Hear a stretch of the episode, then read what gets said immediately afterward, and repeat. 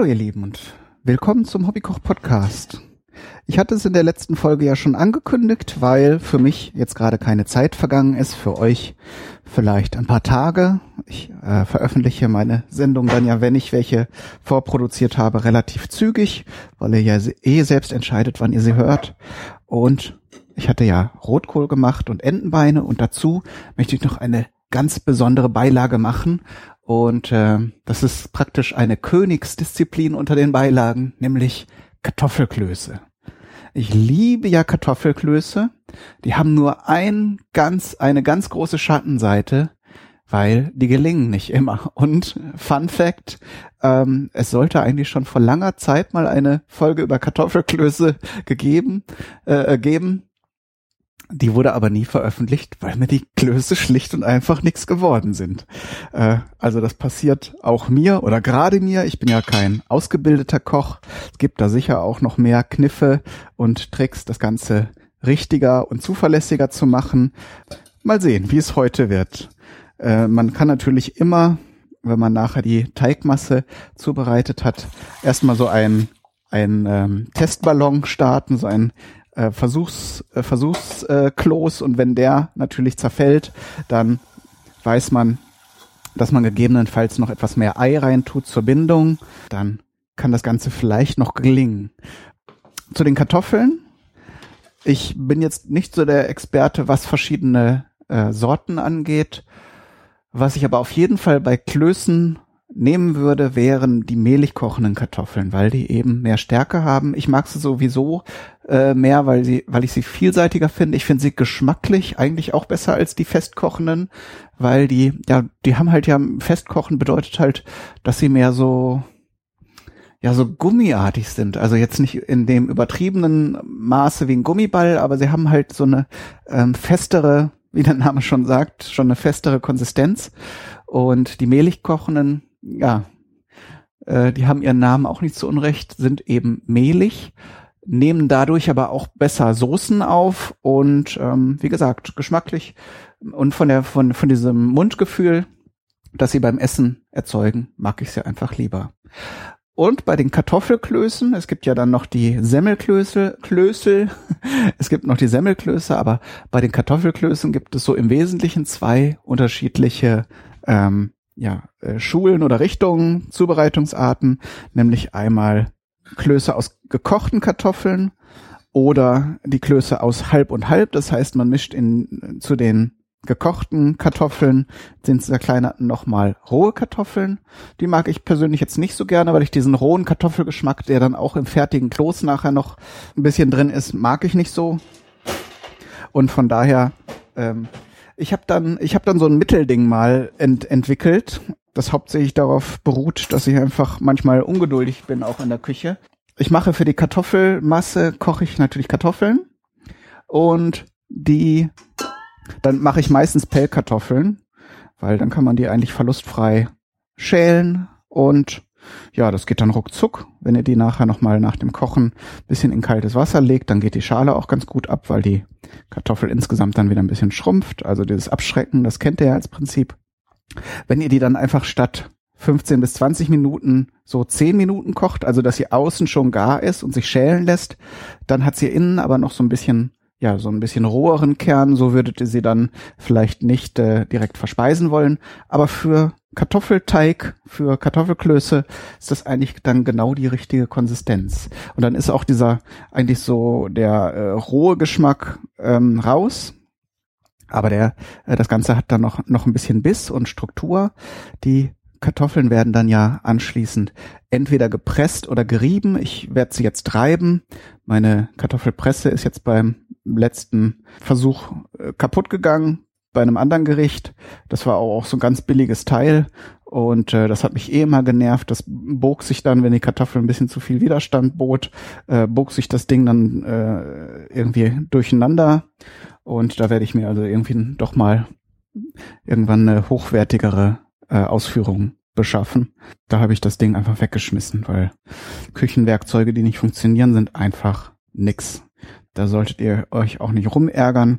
Gut, wenn ihr, wenn ihr jemanden habt, der so irgend so ein Teil einmal im Jahr braucht, und vielleicht dann da auch ein bisschen geduldiger ist, ähm, dann könnte das vielleicht äh, verschenken.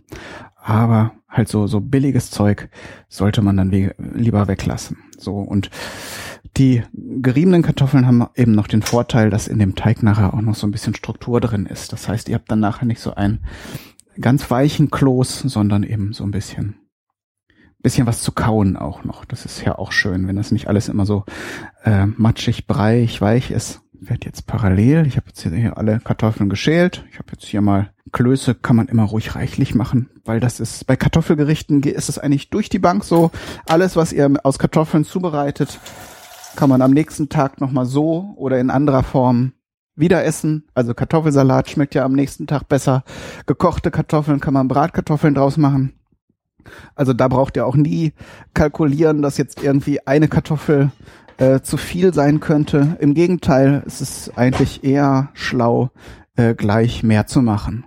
Und auch Klöße kann man super anbraten und die schmecken richtig cool. Ich erinnere mich dann immer dran, wenn wir hier diese, äh, hatte ich in der letzten Episode, glaube ich, erzählt, wenn wir diese Familienfeste hatten und dann von der kalten Weihnachtsgans so ein bisschen warm machen und dann dazu Klöße angebraten. Das ist ein Fest. Also das schmeckt nochmal ganz anders als äh, an dem Tag, also an dem ersten Tag, aber es ist auf jeden Fall eine super coole Sache. Kann ich wirklich nur empfehlen.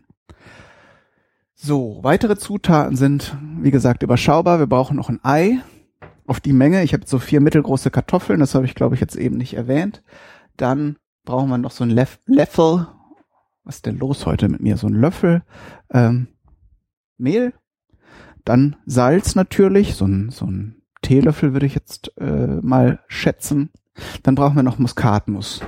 Weil da so das, das ist das Kartoffelgewürz, was ja auch ein bisschen in Kartoffelpüree und so kommt. Und bei den Klößen ist das wirklich unerlässlich. Sei denn, ihr mögt keinen Muskat, dann könnt ihr es natürlich ohne probieren, aber für mich gehört das auf jeden Fall dazu, sonst ist es kein richtiger Kartoffelkloß.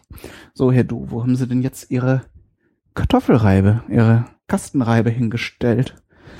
Das ist wirklich schlimm. Wird immer schlimmer.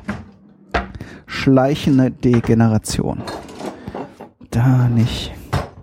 Das hier alles noch nicht durchorganisiert. Aber vielleicht wird das auch nie der Fall sein. Gut, dann werden wir es jetzt mit der anderen Reibe probieren. Hab jetzt zum Glück mehr als eine. Aber die ist jetzt eigentlich nicht so dafür ausgelegt, Kartoffeln zu reiben. Mal schauen, wie gut es geht. Ist ja jetzt auch keine Riesenmenge, die ich hier produziere. Und äh, tja, jetzt ist es auch schon ein bisschen dunkel. Da kann ich jetzt auch nicht alles umwühlen. So, die ist jetzt auf jeden Fall durchgekocht, die Kartoffel. Also alles, was ich eben erzählt habe zum Thema nicht so lange kochen. Das hängt natürlich immer auch von der Größe der Kartoffel ab und so weiter und so fort. Das kann also auch mal sein, dass das dann nicht so nicht so wie geplant verläuft. Geht aber relativ zügig alles. Natürlich, wenn ihr für ein Dutzend Leute kocht, dann brauchen so ein paar Klöße natürlich länger. Aber ich mache jetzt eben nur ein paar für mich. So. Wie gesagt, wenn ihr die reibt mit einer Kastenreibe oder einer Küchenreibe, äh, Küchenmaschine wäre, glaube ich, ein bisschen over, overdone, ähm, dann solltet ihr die gröbste äh, Reibefläche nehmen, damit das Ganze eben noch ein bisschen Struktur hat. Habe ich ja eben lang und breit drüber erzählt. Da braucht ihr also nicht die feine Reibe nehmen, die würde sich auch einfach ziemlich schnell zusetzen mit Kartoffelmasse und da würdet ihr einfach äh, euch auch viel Arbeit, viel unnötige Arbeit machen. Die Kartoffel solltet ihr übrigens warm äh, verarbeiten. So ist die ganze Stärke in der Kartoffel auch noch äh, in der Lage, Bindungen herzustellen. Wenn die erstmal abgekühlt ist, äh, dann wird das Ganze natürlich nochmal ein bisschen schwieriger. Äh, dann müsst ihr entsprechend mit Ei und Mehl äh, dafür sorgen, dass das Ganze ähm, ja eine, eine, eine Teigmasse ergibt. Ähm, ihr müsst natürlich auch darauf achten, dass ihr euch nicht die Pfoten verbrennt, wenn ihr also nicht so gern heiß anfassen mögt oder so. Das geht natürlich vor. So ein guter Kompromiss äh, ist da, glaube ich, die richtige Wahl. Wenn die Kartoffeln noch warm sind oder auch noch ein bisschen wärmer, aber man sie noch gut anfassen kann, dann sollte das mit der Bindung eigentlich auch noch funktionieren. So, jetzt habe ich gleich alle Kartoffeln gerieben. Da haben wir's. Natürlich nicht vergessen von der Reibe ähm, alles abzumachen. So. Dann kommen die eben schon angekündigten übrigen Zutaten rein. Zuerst Salz. Wie gesagt, ich würde jetzt auf die Menge so vier Kartoffeln, so etwa einen Teelöffel oder so einen halben bis einen Teelöffel, je nachdem wie salzig ihr es mögt, verwenden. Dann viel Muskat. So eine, so eine Drittel Muskatnuss, wenn ihr so eine kleine nehmt, tut's eigentlich auch schon. Es soll ja nicht nachher weil die, der Geschmack wird dann auch schnell sehr intensiv. Das wäre dann auch zu viel. So, dann tun wir noch einen Esslöffel, einen gehäuften Esslöffel Mehl dazu.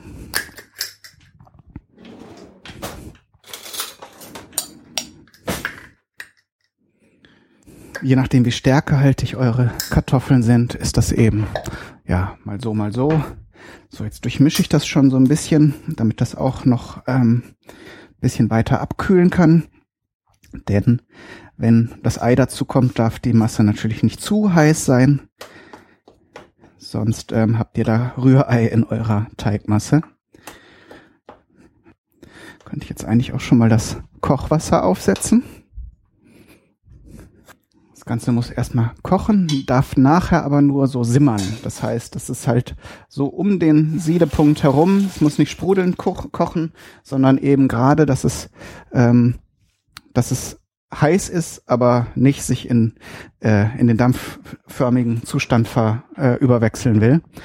Das ähm, ist nochmal ein weiterer Punkt, der verhindern hilft, dass das Ganze nachher eine, äh, dass die Klöße sich nachher auseinander äh, dividieren beim Kochen.